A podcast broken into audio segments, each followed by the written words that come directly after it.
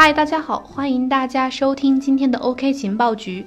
我是圆圆。今天呢，继续给大家带来一则币圈人物故事。币圈的大佬无数，很多人呢都是一些早期有建树的布道者。在这些人中呢，有一个人可以说是最神秘的存在，因为作为国内矿圈开创者的他，在数年之前呢，就像武侠片里的大侠一样，突然神秘的消失了，成为了币圈最大的历史谜案之一。这个人呢，他就是烤猫。烤猫消失以后，关于他的故事就像各种神话传说一样，被大家口口相传，却不知道哪一种是真的。下面我们就聊聊这个被称为国内矿圈第一人的烤猫的传奇故事。烤猫的真名叫蒋信宇，一九八六年，他出生在湖南邵阳，身上呢有一些标签，比如天才、宅男、极客、屌丝等等。因为在大家的印象中啊，多数人见到烤猫的时候，他都是身穿一件宽松的 T 恤，一条宽松的休闲短裤，加上一双黑色的拖鞋，瘦瘦的身板上顶着一头没有怎么打理过的头发，眯着的小眼睛上又戴着一副方形金属框近视眼镜，这就给大家留下了典型的宅男屌丝的印象。但是如果大家看过他从小的经历，可能就会觉得用优秀和六六六这些词都不够形容了，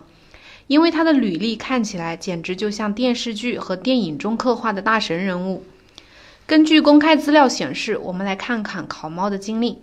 二零零一年，十五岁的考猫以全国总分排名十一名的成绩，从湖南邵阳第一中学考入了中国科技大学少年班。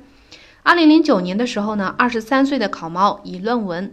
用形式化方法构建安全的线程机制，获得了中国科技大学硕士学位。二零一一年的时候，考猫又去了耶鲁访学读博，攻读的是计算机系统方向的博士学位。不过因为中途休学，最后他并没有拿到博士学位。也刚好是在那一年，考猫接触到了比特币。他听朋友说起比特币，当时觉得这个东西简直是一个非常完美的黄金替代品。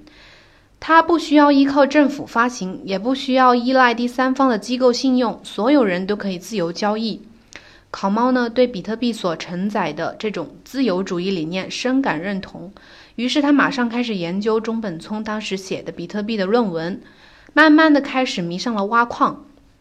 第二年，也就是二零一二年年初。烤猫在比特币官方论坛 Bitcoin Talk 上面用 Fried Cat，也就是烤猫的英文作为了网名，发了一篇帖子，说可以制造 ASIC 矿机，但是没有足够的资金，所以他希望通过众筹的方式筹集一百万元的资金。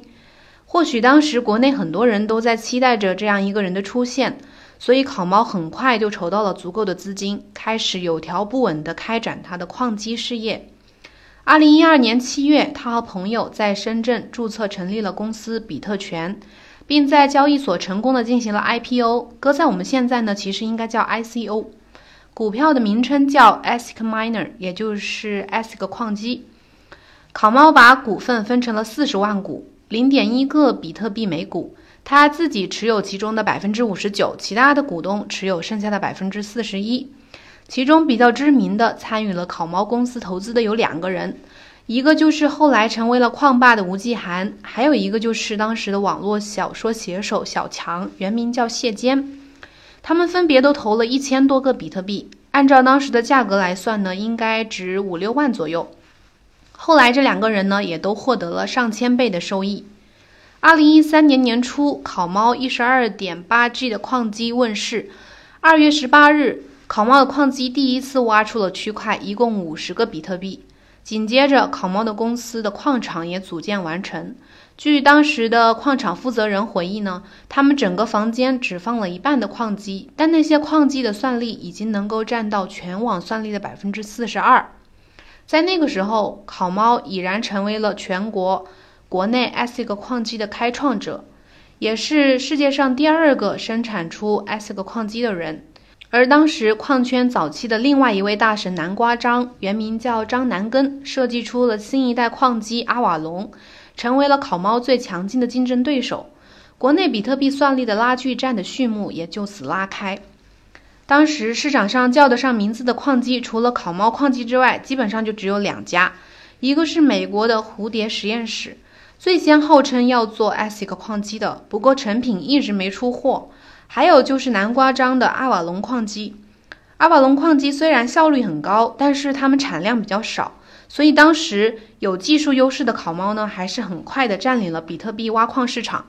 考猫的算力长期保持在全网三分之一以上，算得上是当时的一代矿霸了。很早入场的考猫呢，还赶上了当时市场最好的时机，也就是二零一三年。我们都知道，二零一三年被认为是数字货币元年，也就是币圈最疯狂的一年。考猫的事业也随之迎来了巅峰，公司的股价最高达到五个比特币每股，每股的分红高达零点零三六二二二个比特币，再加上比特币当时自身的涨幅，当时大部分的持股人都获得了五百倍甚至上千倍以上的增值回报，考猫也至少净赚了两三个亿，这其中还不包括他持有的比特币资产。但是呢，好景不长，考猫在第二代矿机研发的过程中遇到了瓶颈，没能及时生产出第二代矿机的芯片。而当时的竞争对手势头很猛，除了南瓜章以外，考猫又迎来了新的竞争对手吴继寒。作为考猫公司股东之一的吴继寒，从考猫的公司离开以后，自己创办了自己的蚂蚁矿机。二零一三年十月的时候，考猫的算力已经不足比特币全网的百分之四，矿霸的地位不保。屋漏偏逢连夜雨。二零一四年一月，考猫公司的第三代芯片又出现了爆炸的问题，一万四千多张矿机的芯片滞销，加上之后销售的新矿机定价太低，利润呢难以弥补之前的亏损，所以考猫的事业在那个时候陷入了低谷。这个时候呢，考猫通过之前的一个代理商介绍的朋友，在他的帮助下。在具备丰富电力资源的淮安，投资建立了新的矿场，总共部署了七八千台矿机。这个大矿场也是考猫的最后一个希望。谁知道这步棋也走错了。考猫和淮安的那个老板谈判破裂，最后据说是合同违约，考猫在财务上直接损失了七八千万。他当时也算是心理极其强大了。投资失败之后呢，还试图联系过去国外重新建立新矿场，但是最后没有什么实质性的进展。另外呢，补充说一下关于考猫闪婚闪离的传言。据媒体公开的报道，二零一四年十月的时候，考猫和一个叫王贤的女人结了婚，但是没过几个月，大概是在二零一五年下半年的时候，也就是考猫失踪之后，经过法院判决，又和妻子离婚了。二零一四年底，考猫失踪。这个失踪指的是大家再也没有见过他，他的朋友和家人没有一个人能联系上他。他的故事呢，在大家心里留下了 N 个问号。那段时间，比特币相关的论坛都在谈论考猫的去向。突然的失踪让人不得不担心，甚至开始了各种猜测。有人怀疑考猫是不是遭遇了什么不测，也有人认为他可能拿着剩下的钱退出了江湖。还有人说考猫得了抑郁症，在依靠药物治疗，也有很多人尝试过寻找考猫，最终都以失败告终。至此呢，考猫的失踪就成了币圈一个不解之谜。它也以一种离奇的方式渐渐淡出了币圈。币圈一日，人间一年。币圈的变化莫测，不允许人们停滞在过去，大家都还得自顾前程。考猫消失以后啊，吴继寒就创办了比特大陆公司，成为了当代的矿霸。从考猫消失之后到今天，大家都只能从一些蛛丝马迹和市场传闻来唤醒对他的记忆。考猫失踪之后，一共出现过两次闪现和一次回归的传闻，不过他本人并没有真正的再出现过。第一次呢，是二零一五年二月七号的时候。考猫的社交账号分享了一部纪录片，叫《假如美国不存在》。第二次是有网友发现，在二零一七年七月二十九号到八月四号这个期间，考猫的两个钱包账户一共出现了五笔转账记录，一周内一共转出了一万七千六百多个比特币。这个数字是什么概念呢？在当时，差不多就相当于中国比特币交易所一天的交易量。而这两次动静是不是考猫本人所为，也无从考证。最近的一次关于考猫的消息呢，就是在二零一八年十二月十五号，